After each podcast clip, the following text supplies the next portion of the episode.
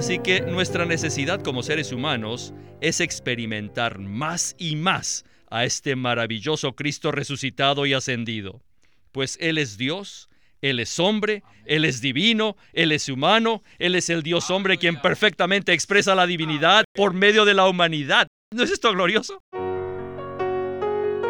Bienvenidos al estudio Vida de la Biblia con Witness Lee un estudio completo, detallado y riguroso, libro por libro, desde Génesis hasta Apocalipsis, que se centra en experimentar a Cristo como vida a fin de cumplir el propósito eterno de Dios.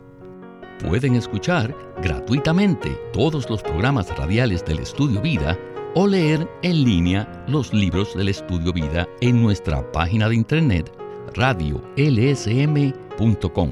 Una vez más, radiolsm.com. En esta ocasión vamos a estar viendo un tema maravilloso, un tema que en la escritura se remonta aún a los orígenes, a la tercera generación de la raza humana, en el libro de Génesis, y es el invocar el nombre del Señor. Hechos 2.21 dice, y sucederá que todo aquel que invoque el nombre del Señor será salvo. Aleluya. Estamos en un programa especial de estudio vida de la Biblia. En las pasadas presentaciones hemos estado viendo el estudio vida de hechos y en este programa específicamente estaremos viendo el invocar el nombre del Señor. Y nos acompaña en esta ocasión Ley Bustillo, y Walter Ortiz para disfrutar el tema de invocar el nombre del Señor. Bienvenido al programa. Gracias por invitarme nuevamente. Este asunto del nombre del Señor es tan alto, tan precioso y tan subjetivo debido a que nosotros podemos contactar a Dios por medio de su nombre. Maravilloso tema, hermano Víctor. Pues bien, hoy llegamos a la maravillosa predicación del apóstol Pedro en el día de Pentecostés a la cual le dedicaremos varios programas. Pero hoy queremos centrarnos, como ya les dije, en un punto notable que se menciona en Hechos 2.21. Invocar el nombre del Señor. Invocar el nombre del Señor es una manera excelente de disfrutar a Cristo y yo puedo testificar de esto. Bueno, hay cuatro puntos que quisiéramos presentar relacionados a esta experiencia y me gustaría que Ley Bustillo nos hablara de este primer punto. El primero es que cuando invocamos el bendito nombre del Señor Jesús, expresamos a Dios y Él es satisfecho. En Hebreos capítulo 13, versículo 15 dice, ofrezcamos siempre a Dios sacrificio de alabanza, es decir, fruto de labios que confiesan su nombre cuando usted invoca audiblemente en voz alta, así como lo hicieron los primeros creyentes, Dios el Padre es alimentado y queda satisfecho con el fruto de nuestros labios que confiesa su precioso nombre. Por eso en Filipenses capítulo 2 versículo 11 confirma esto, pues dice, y toda lengua confiese públicamente que Jesucristo es el Señor para gloria de Dios Padre. En una nota de este versículo en la versión recobro dice, confesar que Jesús es el Señor da por resultado que Dios el Padre sea glorificado. Esta es la culminación de todo lo que Cristo es y ha hecho, en su persona y en su obra. Después de que Cristo completó su obra redentora, en ascensión le fue dado un nombre que es sobre todo nombre. Y ahora, cuando confesamos su nombre, esto da por resultado que Dios el Padre sea glorificado y expresado. Ley, no puedo decir más que amén a esta palabra. Bien, Walter, ¿nos podrías decir algo del segundo punto con respecto a invocar el nombre del Señor? Claro que sí, podemos decir que el segundo punto es que cuando invocamos el nombre del Señor Jesús, como se menciona en Hechos 2.21 y también en Romanos 10.13, que dice, todo aquel que invoque el nombre del Señor será salvo. Ya tenemos vida eterna en Cristo, pero todavía tenemos que ser salvos diariamente. Por ejemplo, de nuestro enojo, de nuestra impaciencia. En Lamentaciones 3, 55 y 56 dice, Invoqué tu nombre, oh Jehová, desde la cárcel profunda. Oíste mi voz, no escondas tu oído al clamor de mis suspiros.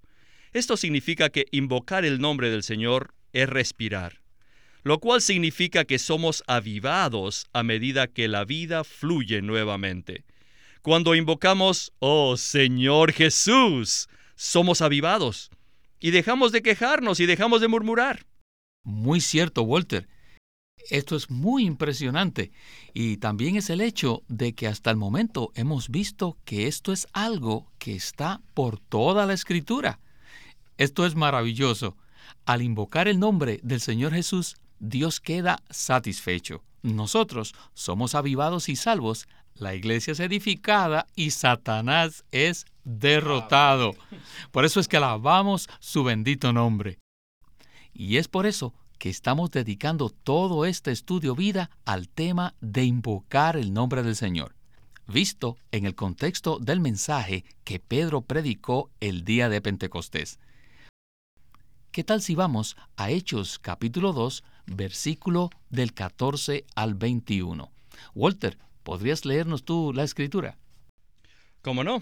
Dice, entonces Pedro, poniéndose en pie con los once, alzó la voz y les declaró diciendo, varones judíos, y todos los que habitáis en Jerusalén, esto os sea notorio, y prestad oídos a mis palabras porque estos no están ebrios, como vosotros suponéis, puesto que es la hora tercera del día. Mas esto es lo dicho por el profeta Joel. Y en los postreros días, dice Dios, derramaré de mi espíritu sobre toda carne, y vuestros hijos y vuestras hijas profetizarán. Vuestros jóvenes verán visiones, y vuestros ancianos soñarán sueños y de cierto sobre mis esclavos y sobre mis esclavas, en aquellos días derramaré de mi espíritu y profetizarán. Y daré prodigios arriba en el cielo y señales abajo en la tierra, sangre y fuego y vapor de humo. El sol se convertirá en tinieblas y la luna en sangre antes que venga el día del Señor, grande y espléndido. Y sucederá que todo aquel que invoque el nombre del Señor será salvo. Amén. Esta porción de la escritura, queridos radioescuchas, es de mucho significado, pues el apóstol Pedro está citando una porción del Antiguo Testamento, específicamente del profeta Joel. En este sentido, Ley, ¿podría usted hablarnos un poco de lo que Pedro está haciendo en este momento? Sí, hermano Víctor. Pedro pasa a explicar sobre el llenar económico del Espíritu, que consiste en el derramamiento externo del Espíritu Santo. Recuerde que el soplo del Espíritu en los discípulos, registrado en el Evangelio de Juan capítulo 20, fue de manera esencial. Pero el llenar del Espíritu Santo sobre los discípulos en Hechos 2 fue económico. Lo esencial se refiere a la vida, al vivir y a la existencia, mientras que lo económico se refiere a la obra, al ministerio y a la función. El llenar económico del Espíritu es en realidad el derramamiento del Espíritu Santo y difiere del soplo del Espíritu esencial. Es admirable esto. Es admirable ver cómo Hechos 2.21 encaja perfectamente con la profecía de Joel capítulo 2.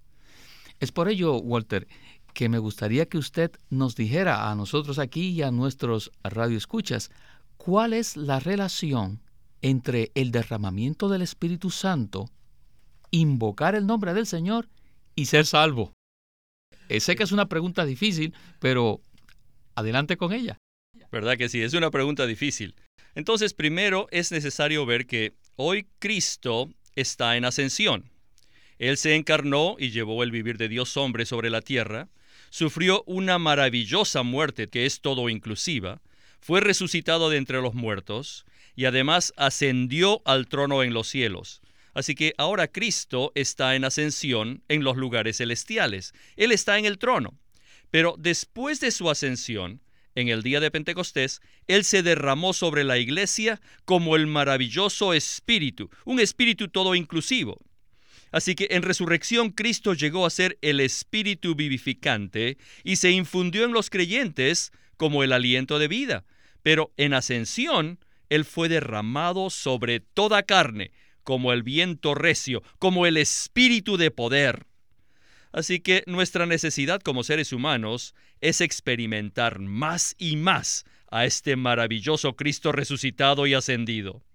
Necesitamos más de Él, hermano Víctor, y todo lo que es de Él, pues Él es Dios, Él es hombre, Él es divino, Él es humano, Él es el Dios hombre quien perfectamente expresa la divinidad por medio de la humanidad. ¿No es esto glorioso? Aleluya. Él es el amor, Él es gozo, Él es paz. Amén. Él es la realidad de toda cosa positiva en el universo.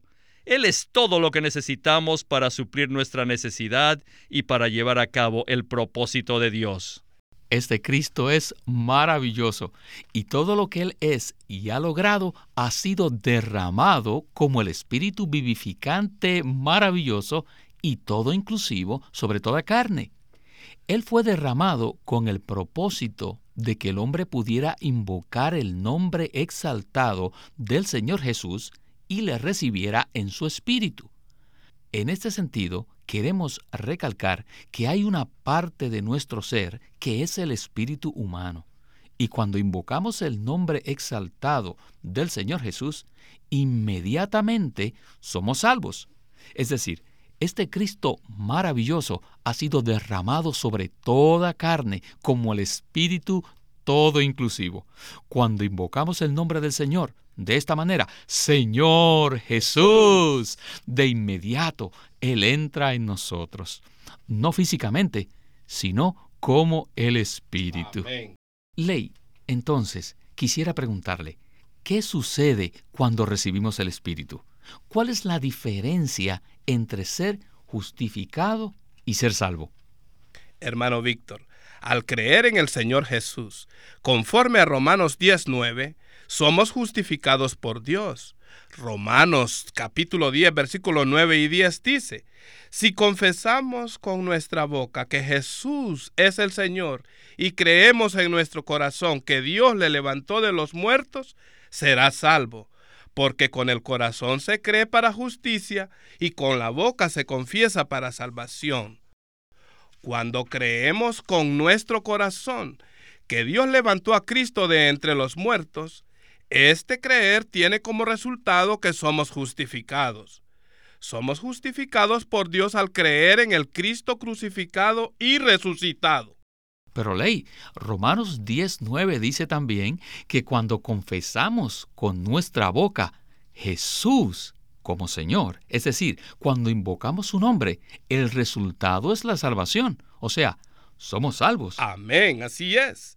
Somos justificados de inmediato y eternamente, pues en Cristo Dios nos aprueba conforme a la norma de su justicia pero la salvación es algo que se refiere a nuestra experiencia continua para llegar a ser la expresión de Dios sobre la tierra.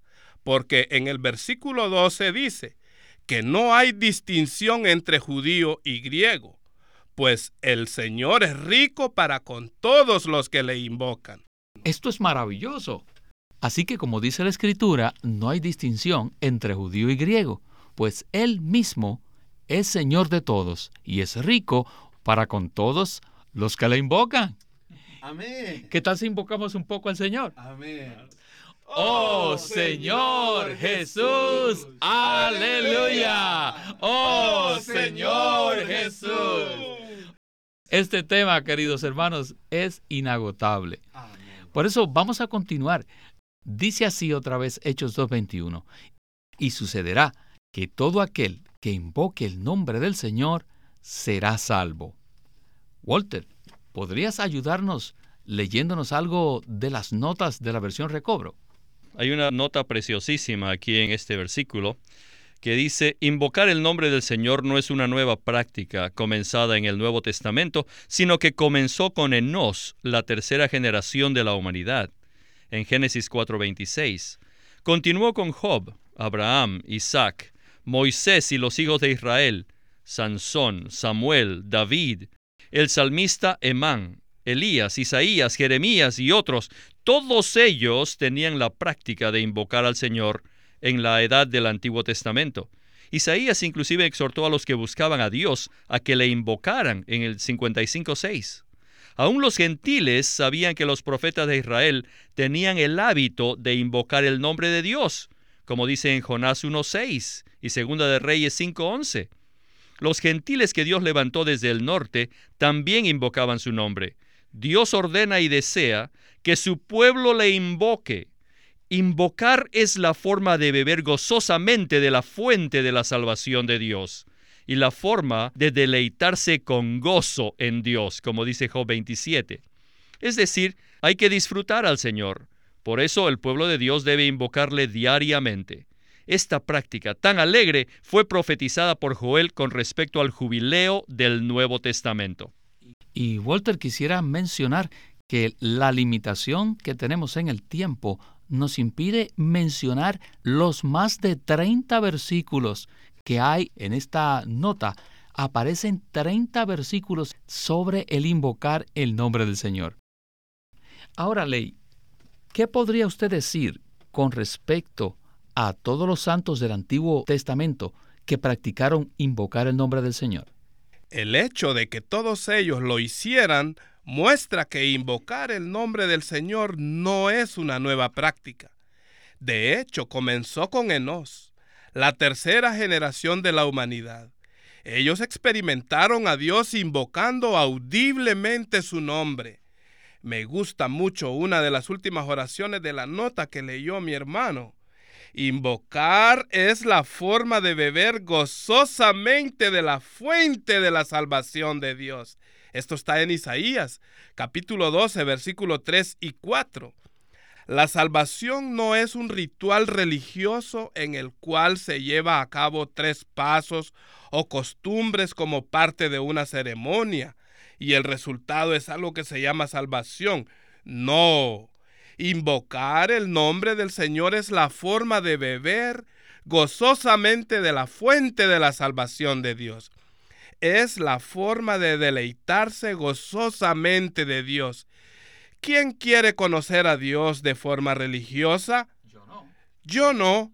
Al contrario, quiero deleitarme gozosamente en Dios.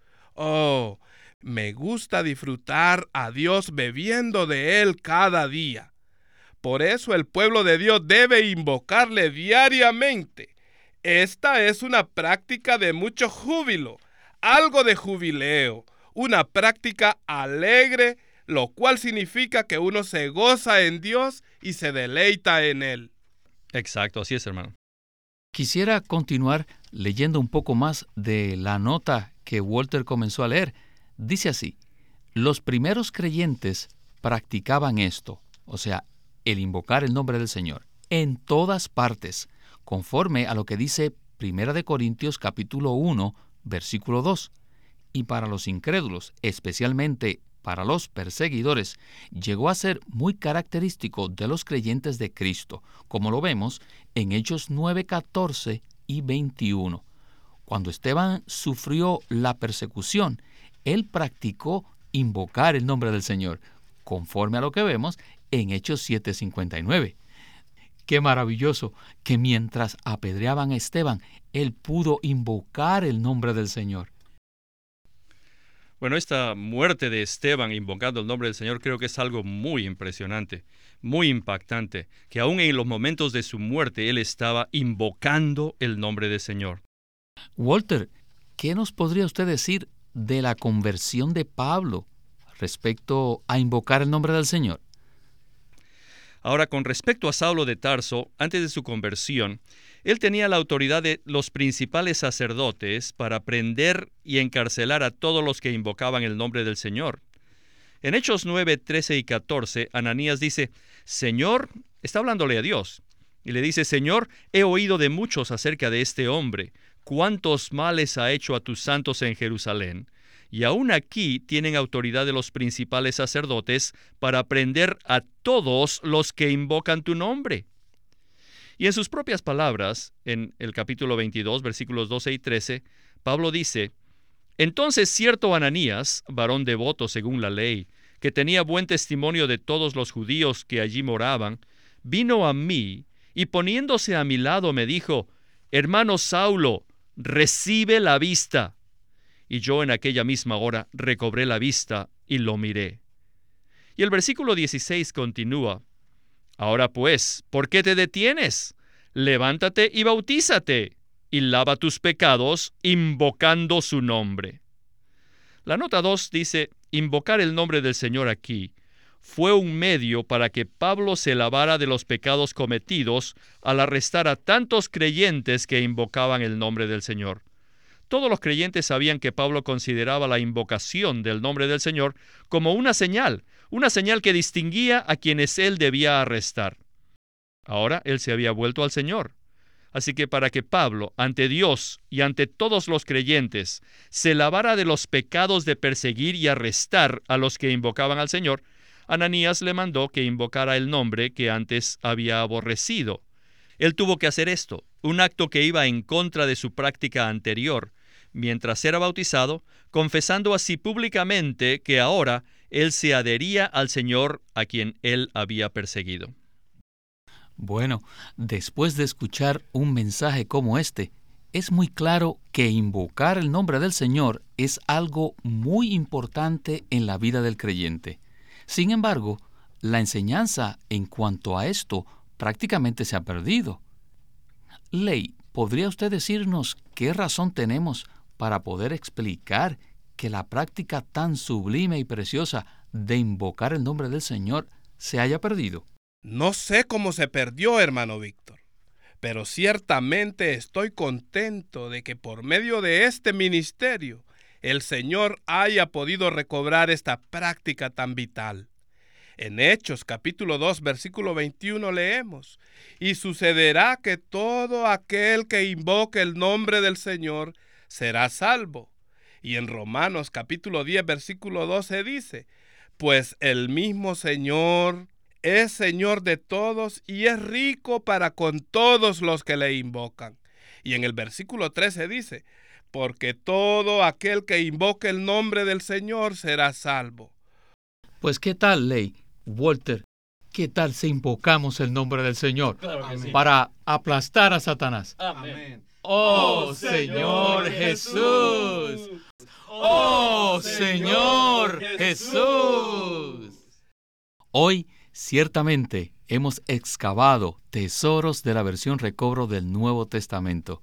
Las notas que disfrutamos de seguro nos iluminaron y brillaron al presentarnos joyas escondidas para que los creyentes neotestamentarios las hereden y sean la porción de ellos. Y Ley, muchísimas gracias por habernos acompañado en este programa tan significativo.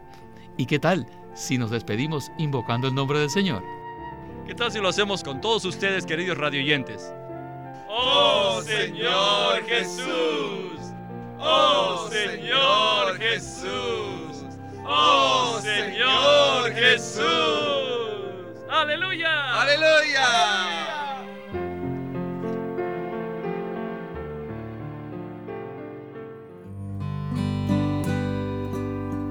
Queremos decir a nuestros radioescuchas, esperamos que obtengan los mensajes escritos, ya que contienen mucho más que lo que presentamos en el programa radial.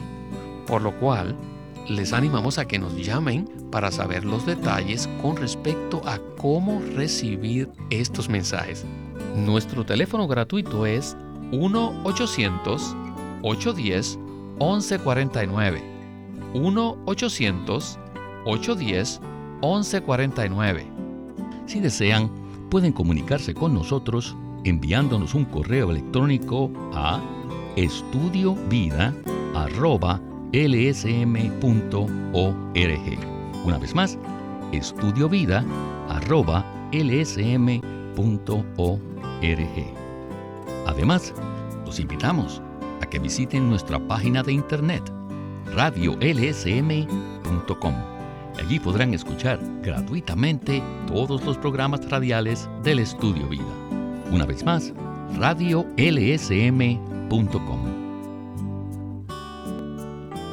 Watchman Nee llegó a ser cristiano en la China continental en 1920, a los 17 años de edad, y ese mismo año comenzó a producir sus primeros escritos. En casi 30 años de ministerio se demostró claramente que él era un don especial que el Señor dio a su cuerpo con el fin de adelantar su obra en esta era. En 1952 fue encarcelado por su fe en Cristo y permaneció en la prisión hasta su muerte en 1972. Sus palabras, sus escritos, continúan siendo una rica fuente de revelación y provisión espiritual para el pueblo cristiano de todo el mundo.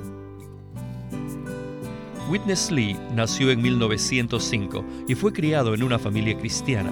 A la edad de 19 años fue completamente capturado para Cristo, a quien se entregó incondicionalmente para predicar el Evangelio el resto de su vida. Al comienzo de su servicio al Señor, conoció a Watchman Nee, quien ya era reconocido predicador, maestro y escritor, y con él sirvió en la casa publicadora llamada Librería Evangélica de Shanghai. En 1949, Witness Lee fue enviado por el hermano Nee y sus colaboradores a que saliese del país a Taiwán para asegurarse que lo que el Señor les había dado no se perdiera. Y allí comenzó la obra de predicación y publicación, por lo que también experimentó la abundante bendición del Señor. En 1962, el hermano Lee recibió la carga de ir al occidente y fue y se estableció en California. Durante sus 35 años de servicio en los Estados Unidos, ministró en reuniones semanales, conferencias, entrenamientos, dio miles de mensajes y publicó más de 400 libros. Él nos ha dejado una presentación prolífica de la verdad en la Biblia y su obra principal, el estudio vida de la Biblia tiene más de 25.000 páginas de comentarios de todos los libros de la Biblia, desde el punto de vista del disfrute de Dios que los creyentes deben tener y de la experiencia de la vida divina en Cristo por medio del Espíritu Santo. También fue el editor principal de una nueva traducción de la Biblia en chino llamada La Versión Recobro, la que también está en español y otras lenguas. Esta contiene un gran número de notas explicatorias y referencias marginales que son muy espirituales. En 1965, el hermano Lee estableció el Living Stream Ministry, una corporación sin fines de lucro en Anaheim que oficialmente representa el ministerio de Watchman Nee como el de sí mismo.